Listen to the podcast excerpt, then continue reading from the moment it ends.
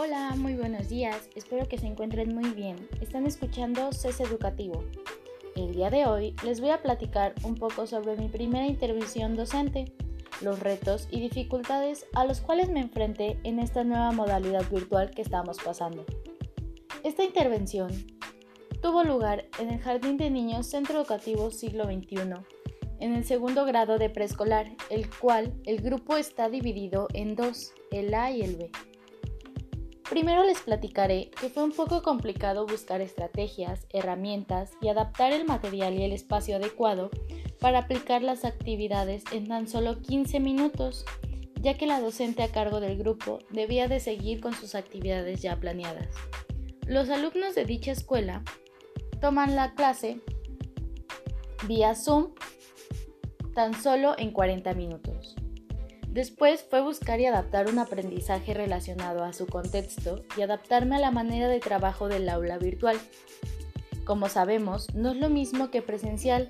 Aquí debemos de buscar más estrategias para obtener la atención de los alumnos en las actividades, ya que como se encuentran en casa, existen muchos distractores entre ellos.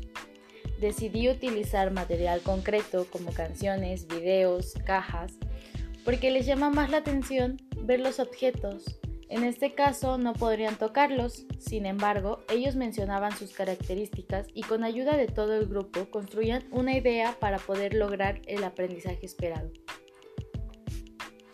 Aunque fue mi primera intervención, siento que fue buena y me ayudó mucho de ella, ya que al estar al frente del grupo no es lo mismo que al observar una clase, Aquí donde los alumnos se dirigen a ti, te cuestionan y tú debes de cuestionar con indicaciones claras.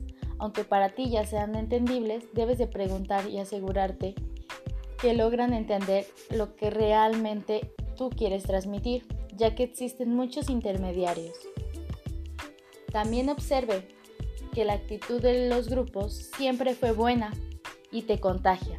Debes estar al pendiente de todos, no sabes por lo que están pasando en casa. Entonces ellos, al entrar a la clase, esperan todos los días algo diferente. Debemos hacer que esos 40 minutos sean diferentes a lo que viven en casa y que logren un aprendizaje de manera divertida y llamativa para ellos.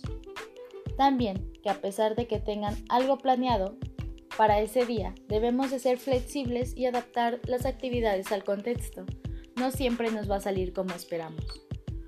Pero siempre es bueno tomar esto para mejorar.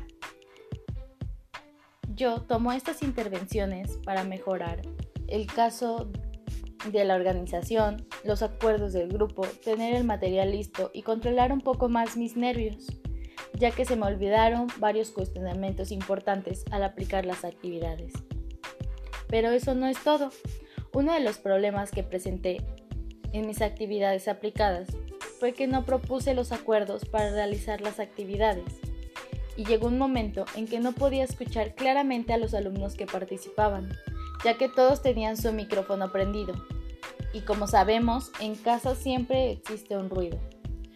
Otro problema fue en internet. Yo tenía unos videos descargados, sin embargo, uno no. Entonces, como sabemos, el Internet es incierto, siempre falla. Debemos de buscar otra estrategia en ese momento para poner o cambiar la actividad. También, los retos que me enfrento para futuras intervenciones es buscar más estrategias, más recursos y adaptarlos al contexto y ayudarme con diferentes materiales, ya sean concretos o material que tengan los alumnos en casa porque la tecnología no lo es todo. Puede ocurrir que se trabe o que lleguen a perder la conectividad. Debemos de buscar estrategias para ayudar a nuestros alumnos. Pero bueno, les puedo asegurar que durante las intervenciones los nervios nunca van, siempre van a estar presentes. Sin embargo, debemos de estar preparados para buscar estrategias que a los alumnos les atraiga y siempre tomar en cuenta la opinión e interés de las actividades que ellos propongan. No porque estén en casa o estén en aislamiento debemos de hacer las clases aburridas. Siempre podemos tomar de lo que ellos tienen para hacer una clase diferente. Esto fue un poco sobre mi experiencia en mi primera intervención docente, los retos y desafíos que me presenté, los cuales retomaré para las siguientes intervenciones. Espero que sean de gran ayuda. Muchas gracias por estar aquí y por escuchar.